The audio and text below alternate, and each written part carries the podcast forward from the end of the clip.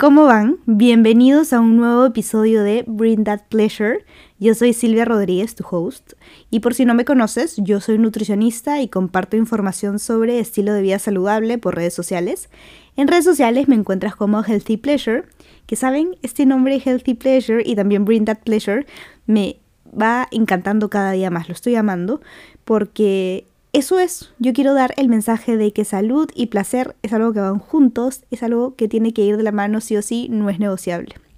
Y hoy voy a hablar justamente de, sí, temas de cultura de dieta y el body image, la imagen corporal, que es un tema que tenemos que normalizar, del que deberíamos estar hablando un poquito más, porque por lo menos en mi vida yo no veo un espacio en mi vida personal donde pueda hablar de este tema o personas con quien pueda hablar de este tema, más amigos, más allá de, de, mis amigas nutricionistas claramente, o de mis seguidores con los que hablo porque quieren seguir yéndose por este camino de mejorar su salud a través de mejorar su relación con la comida. Eh, y realmente yo creo que el mundo sería un lugar mejor si no existiera esta bendita cultura de dieta. Yo les voy a contar un poco más de mi experiencia con todo esto y al final del episodio les voy a decir qué pueden hacer para mejorarlo, qué me funcionó a mí, qué es lo que sí está comprobado, para eh, mejorar y seguir en este camino de mejorar tu relación con la comida. Y si es que estás aquí es porque estás listo, interesado y yo claramente muy feliz de que estés aquí en esta conversación. Así que empecemos. Empecemos con qué es cultura de dieta. Bueno, este es un sistema de creencias que va a premiar la delgadez. O sea, si yo soy flaca, voy a ser más feliz y voy a ser más querida, básicamente. Y ese tipo de pensamientos no saben cómo pueden deteriorar nuestra salud. Pero este tipo de pensamientos y esta red de creencias está muy, muy dentro de nuestra cultura. Es algo del día a día y todo empieza, creo yo, desde que somos niños y hablamos, estamos expuestos a mensajes y logramos entender bastantes cosas. Por lo menos así fue en mi caso. Por ejemplo, em, yo recibía comentarios de familia que decían, ay sí, vi a tu amiga en la tienda, la, de tu salón, pues, la, la, gordita. O sí, que vi a tu amiga que bajó de peso, que bien se le ve. Y yo escuchaba esto de mis tías, tíos, abuela, abuelo, papá, mamá, de todo el mundo que estaba a mi alrededor, de todo mi círculo. Y era algo muy común. Yo entendía entonces que gordita era algo malo, porque si es que bajaba de peso era algo bueno, era linda. Entonces, este tipo de analogías son el comienzo de la comparación y de las inseguridades. En mi caso, por ejemplo, yo creo que empecé a desarrollarme antes que mis amigas del colegio y vi que mi porcentaje de grasa ya no era el de una niña y mi primera inseguridad fueron mis piernas. O sea, yo las veía gigantes, cosa que ahora viendo mis fotos no lo era realmente. Pero me comparaba y me comparaba realmente con un cuerpo que ya no era mi tipo de cuerpo. O sea, yo ya estaba creciendo, ya no me podía comparar con un cuerpo de niña. Ya había crecido, pero odiaba, o sea, al punto de, yo me acuerdo que teníamos algún viaje, paseo en el colegio y no quería em, usar el bikini o la ropa de baño solas. Eso que cuando sales del mar o de la piscina eh, puedes ponerte un polvo encima, pero estás como en la parte de abajo del bikini o de la ropa de baño. Ya, yo no podía hacer eso, sino que me ponía el short y lo mojaba todo, no me importaba, pero tenía que ponerme el short porque me incomodaban esas piernas y mis amigas eran flaquititas de piernas y todavía no estaban desarrolladas como yo. Entonces era todo un tema de inseguridad, ese tema de las piernas. Y yo no era una niña con sobrepeso u obesidad, pero sí, esa era mi inseguridad más grande. Y mientras ya iba, todas íbamos creciendo, desarrollándonos un poco más, yo de hecho estaba en un colegio de mujeres solamente, em, ya esta inseguridad no solo fue a mis piernas, fue a los brazos, a la barriga, y en parte esa inseguridad fue más insegura, porque como les decía, yo no era una persona con sobrepeso u obesidad, entonces, si mis amigas que de repente sí tenían un par de kilos más que yo, decían, ay, me siento gorda o se me ve gorda, yo de alguna forma no me sentía, me sentía media corta en hacer ese tipo de comentarios. Así yo me sintiera de esa forma, ¿no? O sea, porque según el estándar yo era una persona delgada, pero eh, reprimía estos sentimientos porque no, no era considerada con sobrepeso, entonces no los podía hacer. Y si venían las amigas que decían, ¿tú qué vas a hacer ese comentario? Pero no está mal hacerlos o sentirte así. Pero sí eh, está bien irnos por otro lado. O sea, yo ya les voy a contar al final qué es lo que podemos hacer, en qué podemos enfocarnos, ¿no? No en que me siento mal, me siento gorda, me siento fea. Podemos enfocarnos en otras cosas, pero es totalmente válido sentirlo. Entonces, eh, como les contaba, todo esto fue en el colegio, seguí la universidad. Yo, aún estudiando nutrición, esta charla de amor propio o imagen corporal o amor a tu cuerpo o neutralidad corporal por, por neutralidad corporal por lo menos, perdón, eh, nunca llegaron. Y si tú estás aquí, eres papá, mamá, o piensas hacerlo en algún punto, te digo que está perfecto tener estas charlas sobre el bullying, sobre la salud sexual, pero oigan, es sumamente importante esta conversación sobre el body image o la eh, imagen corporal con los hijos. O sea, los niños desde chiquitos, si bien nosotros ya de grandes estamos acostumbrados a poner estos adjetivos que no son nada bueno, ojo, eh, tenemos que acostumbrar a los niños a no hacerlo. Pero para eso tenemos que entender nosotros. Y para eso yo estoy hablando acá con ustedes un poco de mi experiencia, para saber más o menos cómo yo lo entendí, a pesar de mi carrera, a pesar de estudiar una carrera de, relacionada a la salud. Y sé que ustedes también lo pueden hacer, así como yo lo hice. Un poco tarde, pero lo hice.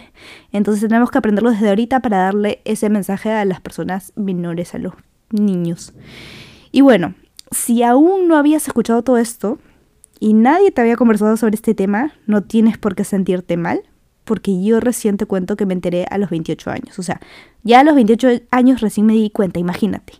Yo justo hice un comentario en una reunión con mis amigas más cercanas a la universidad y justo estábamos hablando de una chica que algunas de mis amigas no, no sacaban, no, no la reconocían, no se acordaban quién era. Y yo dije, sí, esta, la gordita. Hice el comentario que yo escuchaba desde niña. Mis amigas me miraron como, una cara de ¿qué fue? ¿Qué tipo de comentario fue ese? Y yo en ese momento no entendí, o sea, al instante no entendí, pero claramente por la mirada así. Luego dije, ¿qué, qué, qué fue? ¿Qué, qué, cuál fue el mal que yo hice? y me di cuenta, y me di cuenta de que no tengo por qué opinar sobre el cuerpo de nadie, ni darle un adjetivo por su aspecto físico. Fue un aha moment. Yo con mis amigas y les agradezco demasiado por esto, porque ellas ya tenían ese mayor conocimiento en ese momento sobre la cultura de dieta, sobre sí, que no debemos opinar sobre los cuerpos de los demás. Em, y estaban en todo este cambio, ellas que son nutricionistas, en hacer, em, no atender a pacientes para pérdida de peso o enfocarlo de otra forma, ¿no? Que es como yo lo estoy haciendo ahora. Y yo ya vivía con esa mentalidad o forma en la que me criaron, eh, con todo lo que siempre escuché en la casa, de la gordita a la flaquita y tal. No lo vi como algo malo, pero lo entendí. Y de alguna forma un poco más evolucionada, porque igual, o sea, yo tenía la idea, por ejemplo, de, eh, o tenía la creencia de que, sí, los planes de alimentación que son totalmente extremos no se deberían dar, de que uno no debe estar buscando la pérdida de peso simplemente por un aspecto físico como un goal o como un objetivo de vida, ¿no? Sino que va mucho más allá, la salud va mucho más allá.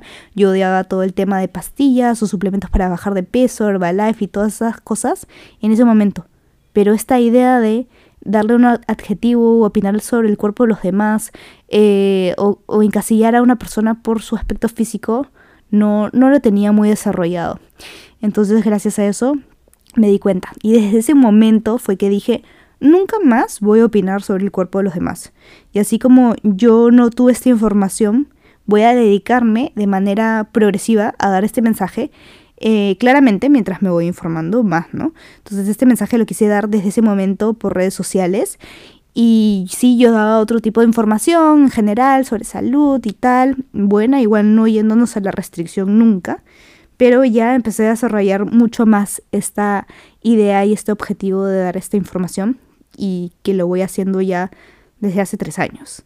Entonces, eh, todo esto se vio reforzado también, o sea, el que yo siga creando ese tipo de contenido, que lo veo muy, muy valioso, todo esto se vio reforzado, que, o sea, mi motivación, por así decirlo, se vio reforzada por los buenos comentarios que recibía cuando publicaba este tipo de contenido. Y es que todos nos vemos demasiado reflejados con la cultura de dieta. con dietas que podemos malograr. O sea, eh, dieta en este caso, como yo les he contado antes y han escuchado los capítulos anteriores, dieta es todo lo que yo como en un día, ¿no? Eh, en general, no significa eh, plan de pérdida de peso. Pero en este tema de cultura de dieta, una dieta se va a, a definir como cualquier tipo de patrón alimentario que yo pueda malograr. Entonces, por ejemplo, yo puedo hacer la dieta keto esta dieta keto está dentro de cultura de dieta porque yo sí la puedo malograr comiendo algo que eh, tenga carbohidratos. O sea, yo no puedo comer avena, por ejemplo, ya la malogré. Eh, yo en un ayuno intermitente, si bien no es un patrón alimentario, eh, si es que yo como más allá de mi ventana de 8 horas, ya la fregué también. Entonces está dentro de cultura de dieta. Entonces la idea es que yo coma siendo libre, teniendo un equilibrio, teniendo de base cosas saludables, ya yo estoy yendo de saludable, pero cosas naturales, cosas que me gustan, cosas que disfruto, cosas que me van a aportar más nutrientes, pero también a la otra, por la otra parte, agregar cosas que también nutran a mi alma. Entonces, eso es la, esa es la base, ¿no? Esa es la idea de tener un tipo de alimentación, un estilo de vida de ese estilo. Eh, por ejemplo, ser feliz, de si tengo que lograr bajar de peso para poder irme de vacaciones, para ponerme al fin un bikini o terminar de repente también en casos el plato sin respetar mis señales de hambre o saciedad porque estoy acostumbrada a terminar todo lo del plato porque desde niña me han dicho que tengo que terminar todo el plato. O también por ejemplo en ver a los alimentos como buenos o malos que no debo de agregar los malos em, en que puedo dar un comentario sobre el cuerpo de los demás así quiera dar un cumplido entonces, eh, todo este tipo de, insights, todo este tipo de pensamientos, yo creo que los tenemos muchas personas. Es el tipo de contenido que estoy dando actualmente o en mayor proporción en redes sociales y eh, son en los que yo más buenos comentarios recibo y creo que son los que más tienen impacto en la salud de las personas. Más allá de yo decirles, eh, tal, tal y tal alimento otorga fibra, que también es una muy buena información, ojo, pero en ese tipo de, de mensaje que nos ayuda a mejorar la relación con la comida, es donde yo puedo interactuar más con, con, con gente que me sigue y que sí, veo un gran impacto en su salud y me hace muy feliz. Entonces, todo este contenido lo sigo creando gracias a todas estas experiencias que yo he pasado.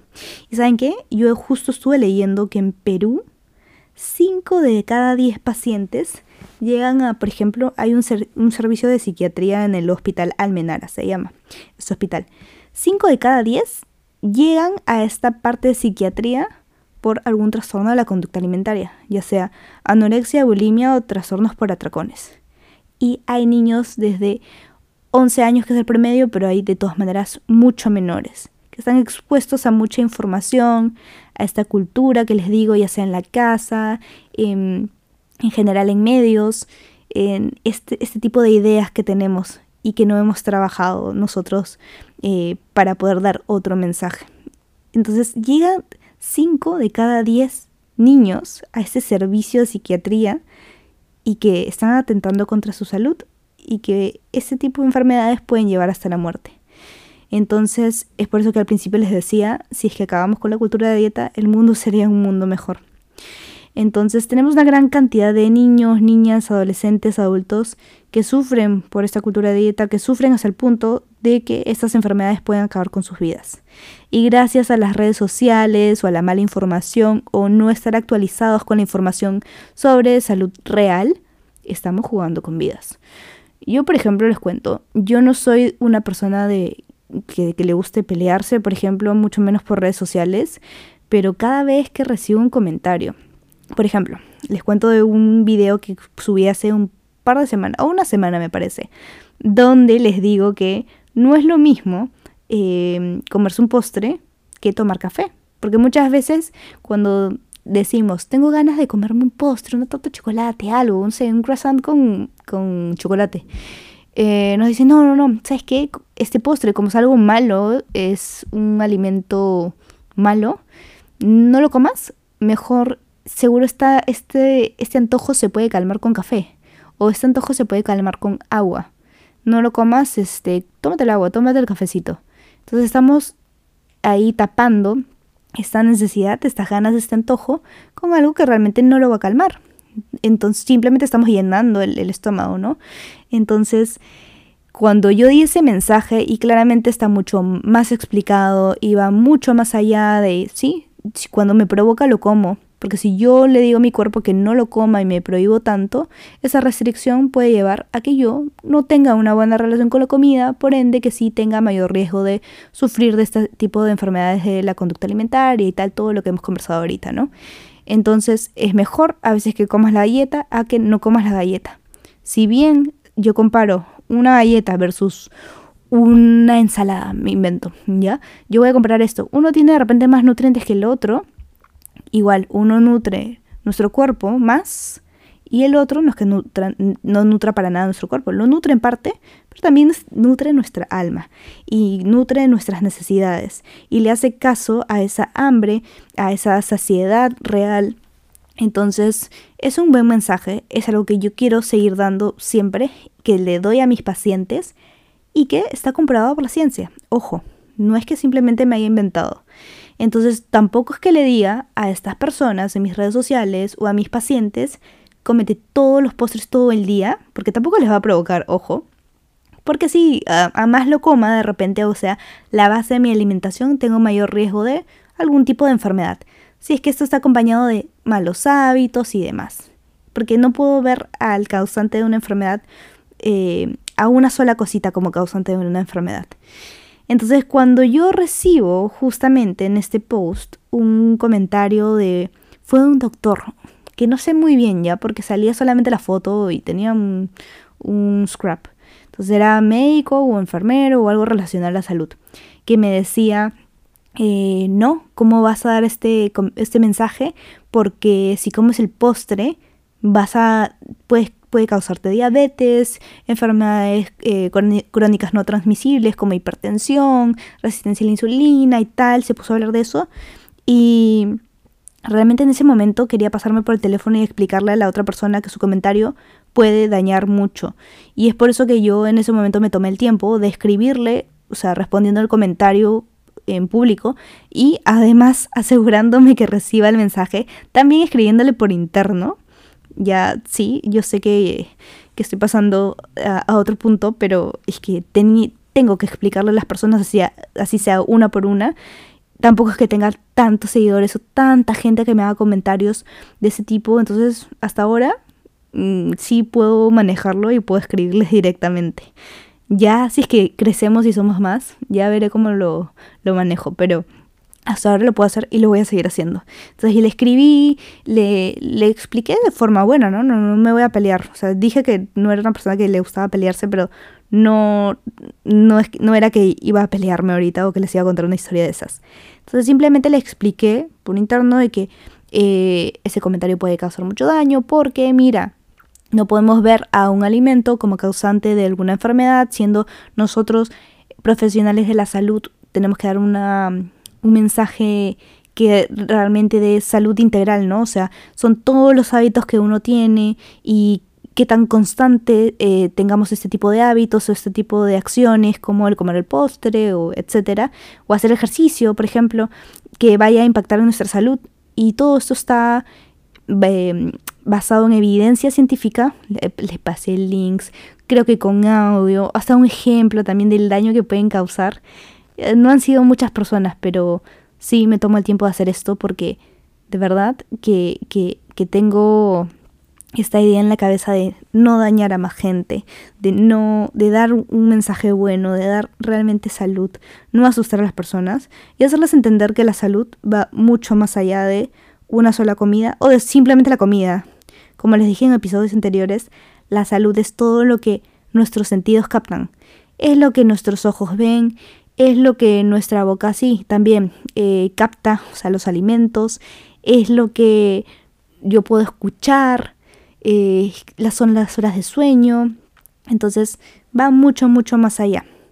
Entonces, ahora vamos a que si tú estás pasando por todo esto que he conversado hoy día, si estás teniendo problemas con tu físico, tienes una mala relación con la comida, te recomiendo practicar estos puntos. Yo los he dividido en cinco. El primero es agradecer. Es creo que algo que hemos hecho desde niños, por lo menos a mí de niña me lo hacían hacer en el nido o en el colegio, antes de que llegue la comida. Pero es algo súper acertado y que no continuamos, pero deberíamos hacer. Y deberíamos agradecer en varios aspectos de la vida, pero en este caso particular, cuando llegue el plato de comida a la mesa o tú lo lleves a la mesa, ¿no? Te vas a sentar y lo que vas a hacer es, si quieres cerrar los ojos, si quieres viendo la comida, sea lo que sea que haya en ese plato, ¿ah? Si es que hay eh, más nutrientes, menos nutrientes, tú simplemente piensa en qué afortunado soy por tener y comer esta comida, que me va a permitir hacer todo lo que me gusta. O sea, que físicamente voy a poder ir a comprar em, ropa, que voy a poder hacer el deporte que más me gusta, que voy a salir con amigos, que voy a salir con mi familia, que voy a poder pintar, que voy a poder bailar, voy a poder aprenderme una coreografía de TikTok, que es cualquier cosa que me guste hacer de manera física. Esta comida es mi gasolina y sin esta comida no puedo hacer todo lo que amo y que me hace ser feliz. Por eso que amo, por ejemplo, yo hacer mucho el journaling, me permite estar más alerta con todo lo que me gusta. Así que eh, también puede ser una forma de agradecer. El escribirlo también está comprobado que aumenta la, capacidad de darme cuenta y de que esto se cumpla. Entonces puedo escribirlo y puedo practicarlo apenas llegue mi comida. Agradecer. Eh, piensa cómo, cómo puedo yo odiar mi cuerpo, cómo puedo yo odiar mi comida si mis piernas me permiten viajar, si mis brazos me permiten dar un abrazo a mi mamá, eh, a mis perros, si em, mi cuerpo me permite hablar con nuevas personas, me permiten conectar y mandar un mensaje positivo a los demás, si mi cuerpo me permite escuchar este podcast. Entonces, sé agradecido con tu, contigo, con tu cuerpo. No lo odies. Omite ese, ese mensaje de odio hacia tu cuerpo. Tú no le darías un mensaje de odio a una persona que amas mucho. Entonces tienes que cuidar siempre lo que piensas y ser muy agradecido contigo, agradecer esa comida que tienes. Muchas veces a mí me ha pasado que en casa yo de más chiquita no podía de repente decidir que se iba a cocinar y era algo que yo consideraba no saludable o la típica combinación de carbohidratos peruanos que consideramos no saludables y me molestaba y odiaba comer eso, pero estaba obligada y era toda una lucha. Entonces, un número uno, ese, esa mezcla de carbohidratos que he dicho no es que sea mala. Y yo tenía esa idea en la cabeza que era, no estaba bien, que sí estaba equivocada. Y número dos, no estaba pensando en lo que les digo. Toda esta comida me va a dar mucha energía para poder hacer lo que más amo y me gusta. Así que tengo que ser agradecida con lo que tengo. La segunda cosa que puedes hacer y que yo te recomiendo hacer es permitirte placer en todo aspecto de tu vida en un aspecto espiritual, en un aspecto estético, en sí, en, por ejemplo, con la comida, por ejemplo, en el aspecto espiritual, como les decía, eh, permitirte placer.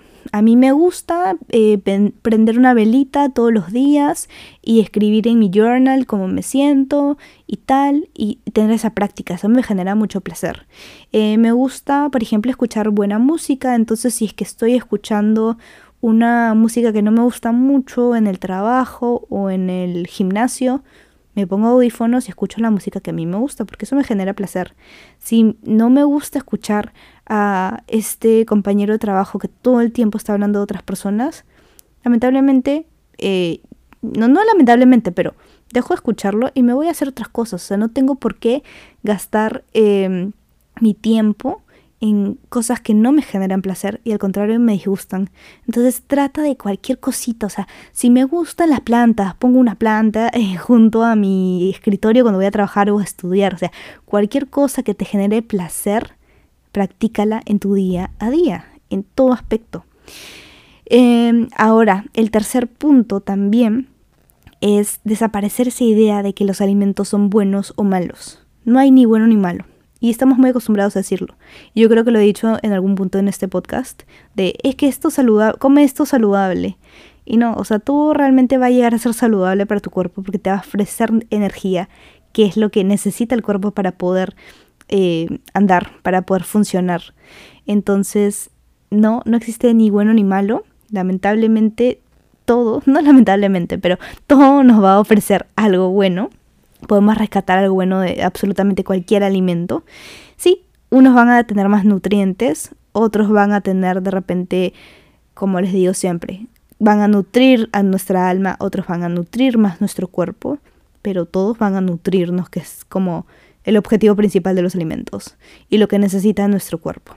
Entonces sí, yo voy a priorizar aquellos que me van a dar más nutrientes y cuando me provoque eh, lo que me provoque, que yo considero que no tiene tantos nutrientes, lo voy a comer porque igual estoy nutriendo otra parte de mi cuerpo, que es mi alma, que es mi parte espiritual y de eso les conversaba en el punto 2, que es el punto anterior, que voy a permitirme placer, ¿no? Entonces, eso, desaparece bueno y malo, cuesta.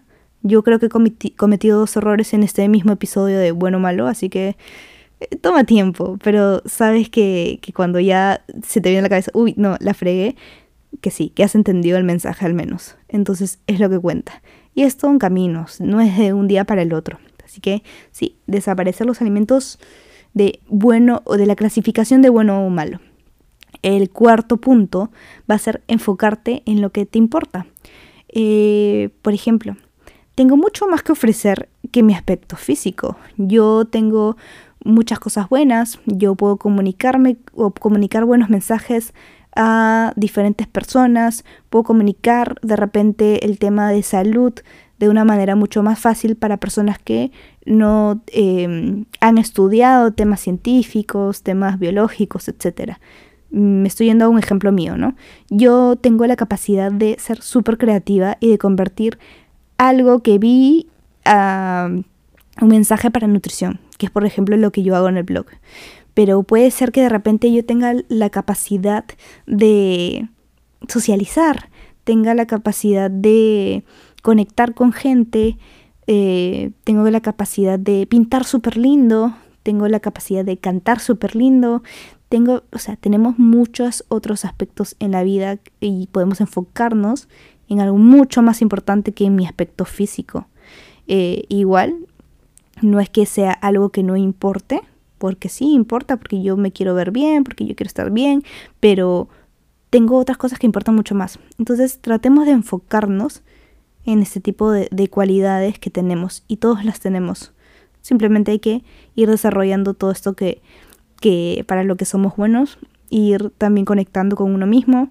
Y aquí una vez más, en mi recomendación del journaling ayuda muchísimo a conectar con, con tus cualidades también. Y el quinto punto es cuidar todo de mí. O sea, ¿cómo cuido todo de mí? como por ejemplo tú lo harías con tu hermana o con tu mejor amiga, o sea, ser muy gentil contigo. Yo utilizo los alimentos, el ejercicio, el dormir, mis actividades favoritas para cuidarme. Entonces, eh, todo esto va a representar algo mucho más que llegar a un porcentaje de grasa bajo, a que tenga las piernas perfectas, a que tenga un abdomen plano. Esto va a representar este cuidar de mí, esta comida rica, nutritiva, este ejercicio, estas horas de sueño, van a representar para mí eh, que yo pueda estar más tiempo con mi familia, van a representar para mí que yo tenga la posibilidad de caminar, de viajar, de conocer y tal vez en un futuro tener la capacidad de disfrutar con mis nietos, sobrinos, etc. Entonces, yo voy a lograr con estos hábitos saludables algo mucho más allá que eh, el porcentaje de grasa bajo o el abdomen plano y marcado. Va mucho más allá, o sea, no me importa para mí eh, tener abdomen marcado si es que de acá unos años no voy a estar saludable para disfrutar todo esto que les digo con mi familia, ¿no? Entonces tratemos de enfocarnos también y cuidar de ti en todo aspecto, pero llegando a ver qué representan estos hábitos para mí, qué, qué es lo que yo quiero lograr. Estos son unos ejemplos que yo les he dado, por ejemplo, pero pueden tener muchos otros.